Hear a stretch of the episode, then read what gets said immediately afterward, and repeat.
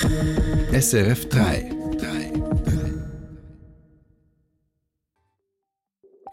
Gesundheitskosten drosseln dank Kostenzielen. Das Parlament befürwortet den Gegenvorschlag zur Kostenbremseinitiative der Mittepartei. Dann wegwerfen statt abwaschen. Dem größten Gastrobetrieb der Schweiz, McDonald's, läuft es trotz Kritik sehr gut. Und Delikte aufklären durch Super Recognizer. Die Erfahrung der Stadtpolizei Winterthur mit einem Gesichtserkennungsexperten. Das die Themen jetzt bei Info 3, heute mit Cosette Espinosa.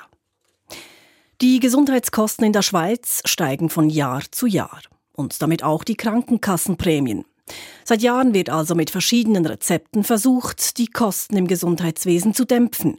Bundesrat und Nationalrat wollen die hohen Kosten mit Zielvorgaben in den Griff kriegen. Der Ständerat folgte heute diesem Weg. Aus dem Bundeshaus Ruth Witwer. Zielvorgaben heißt, alle vier Jahre sollen Bund und Kantone für verschiedene Bereiche in der obligatorischen Krankenversicherung Qualitäts- und Kostenziele festlegen. Damit würde bestimmt, wie stark die Kosten höchstens steigen dürften.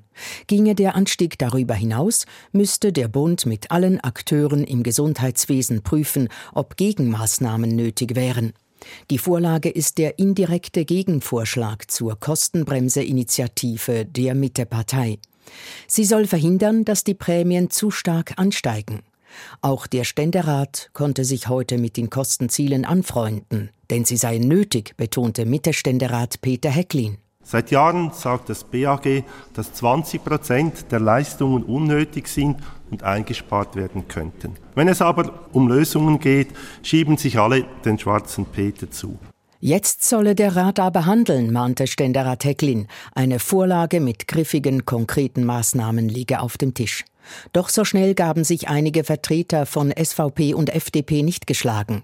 Hannes Gehrmann von der SVP wollte gar nicht über die Vorlage diskutieren. Sie sei überladen, schaffe eine staatliche Kostenbürokratie und sei nichts anderes als ein fragwürdiges Kostendiktat. Damian Müller von der FDP fand, es gebe bereits genug kostendämpfende Maßnahmen.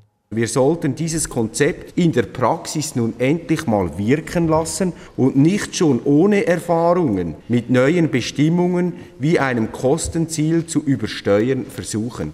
Die Begrenzung der Kosten könnte den Patientinnen und Patienten sogar schaden, sagten die Gegner, weil möglicherweise nötige Behandlungen nicht vorgenommen würden.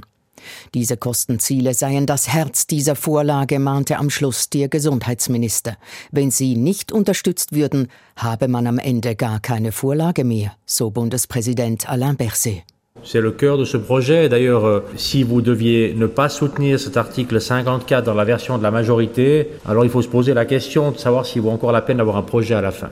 Eine Mehrheit aus SP, Grünen und Mitte hat die Vorlage mit den Kostenzielen angenommen. Sie geht wieder zurück in den Nationalrat, denn es gibt noch ein paar Differenzen. Umstritten sind die Zuständigkeiten und Kompetenzen bei der Anpassung von veralteten Tarifen. Der Ständerat will zudem keinen Systemwechsel bei den Laborleistungen.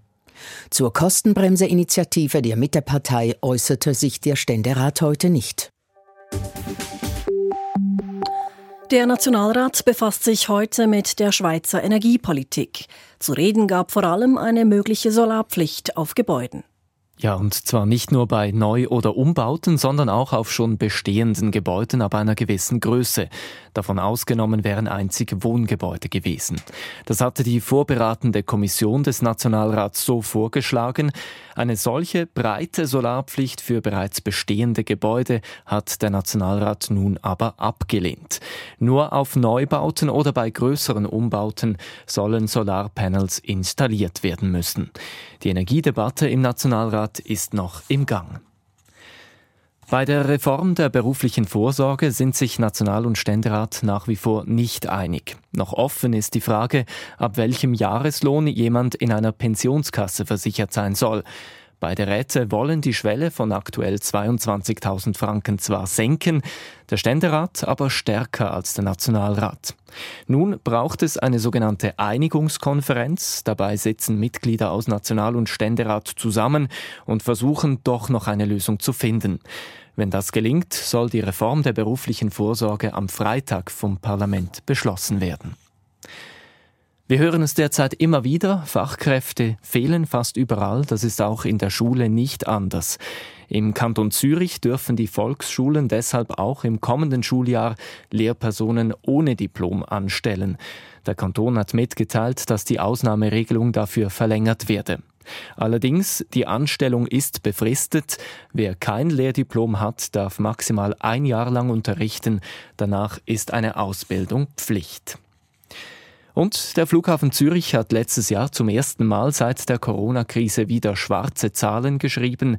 Unter dem Strich stand ein Gewinn von 207 Millionen Franken nach einem Minus von 50 Millionen im Vorjahr.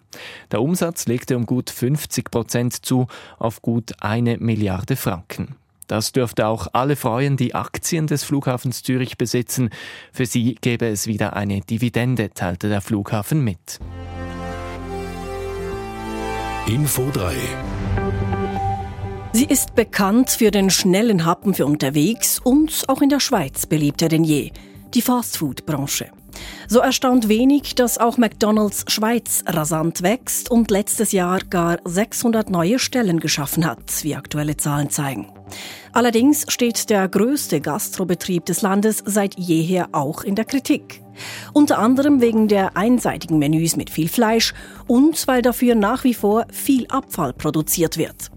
Ein Geschäftsmodell, das so gar nicht mehr in die heutige Zeit passt, in welcher die Nachhaltigkeit und das Umweltbewusstsein großgeschrieben werden. Wirtschaftsredaktor Manuel Rentsch. Mehr als 300.000 Menschen besuchen an einem durchschnittlichen Tag eines der 175 Restaurants von McDonald's in der Schweiz. Das Geschäft mit dem schnellen Essen floriert wie selten zuvor. Die Geschäftsführerin von McDonald's Schweiz, Aglae Strachwitz, betont, man habe in Bezug auf die Verpackungen und dem Geschirr in den letzten Jahren Fortschritte gemacht.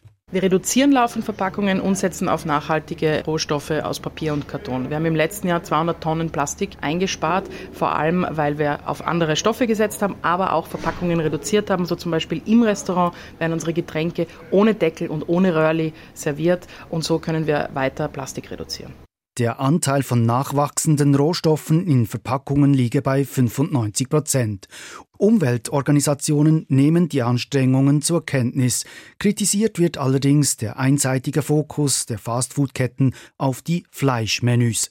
Mariella Meyer, Spezialistin für nachhaltige Ernährung beim WWF Schweiz, sagt, es ist auf jeden Fall gut, wenn sich Fastfood-Ketten mit dem Thema Abfall befassen. Es ist allerdings in ihrer Wertschöpfungskette sicherlich nicht die größte Position aus, aus der Umweltsicht. Also da ist wirklich die Beschaffung von ihren Rohstoffen im Bereich Lebensmittel das, was den größten Einfluss hat.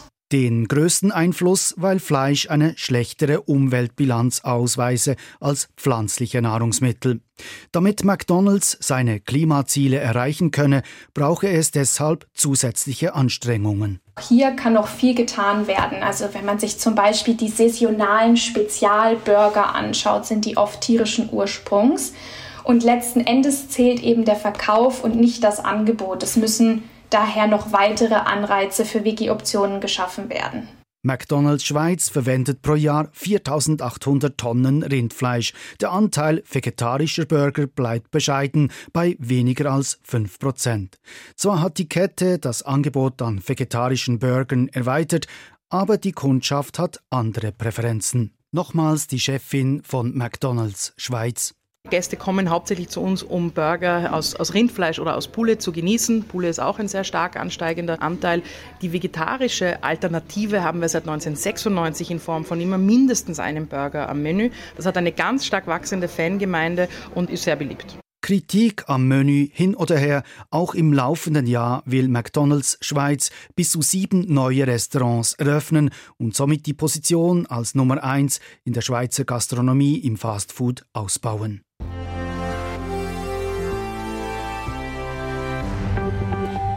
Es gibt Menschen, die Gesichter erkennen können und das besser als der Computer. Der neue Super Recognizer der Stadtpolizei Winterthur kann genau das. Er ist der erste und bisher einzige in der Schweiz. Dank seiner außergewöhnlichen Fähigkeiten hilft er, Straftäterinnen und Straftäter auf die Schliche zu kommen.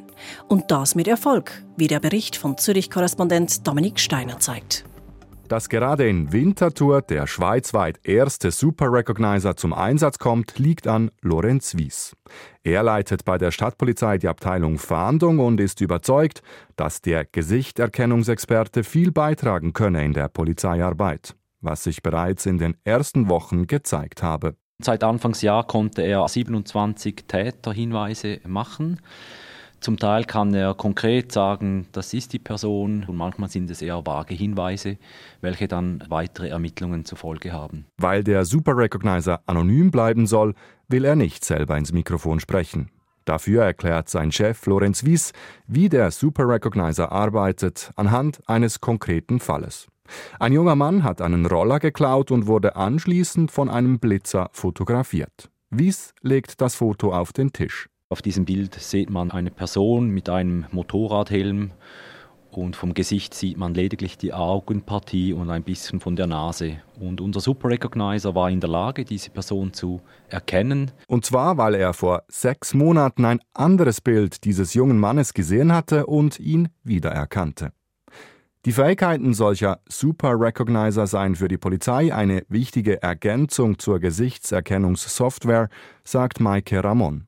Die Neurowissenschaftlerin arbeitet an der Universität Lausanne und gilt als eine der führenden Forscherinnen in diesem Bereich. Im Auftrag der Berliner Polizei hat sie einen Test entwickelt, der Polizistinnen und Polizisten auf diese Fähigkeiten hin untersucht. Innerhalb von 70 Millisekunden können wir eigentlich anhand von Hirnaktivität feststellen, ob jemand ein Super Recognizer ist oder nicht. Neben Berlin setzen in Deutschland auch die Polizeikorps in München oder Stuttgart solche Menschen in der Fahndung ein. Aus der Schweiz hat bislang nur der Mann aus Winterthur Maike Ramons Test gemacht und mit Bravour bestanden. Deshalb ist er hierzulande der einzige offizielle Super Recognizer. Es gibt und gab schon immer Bildfahnder und Personen, die nach Personen Ausschau gehalten haben. Aber es ist halt einfach so, dass man wissenschaftlich validierte und publizierte Tests benutzen sollte und erst anhand solcher Testergebnisse jemanden tatsächlich als Super Recognizer auch definieren und deklarieren sollte. Wenn sich die Pionierarbeit in Winterthur bewährt, könnten aber bald auch andere Schweizer Polizeikorps auf diese außergewöhnlichen Fähigkeiten zurückgreifen. Und damit bleiben uns zum Schluss der Sendung noch das Wetter und zuerst die Börsendaten von Six Tobias. Der Swiss Market Index liegt im Moment bei 10.619 Punkten, minus 0,1 Prozent. Der Euro wird zu 97 Rappen 59 gehandelt, der Dollar zu 91 Rappen 10. Und damit zum Wetter. Es ist wechselnd bewölkt mit Schauern, aber auch mit kurzen sonnigen Abschnitten. Morgen ist es dann nur noch stellenweise nass bei 6 bis 10 Grad. So viel Info 3 für den Moment. Live melden wir uns nochmals um 17 Uhr. Jederzeit gibt's die Sendung online auf srf.ch/audio. Im Studio heute Samuel Konrad, Tobias Mayer und Cosette Spinoza.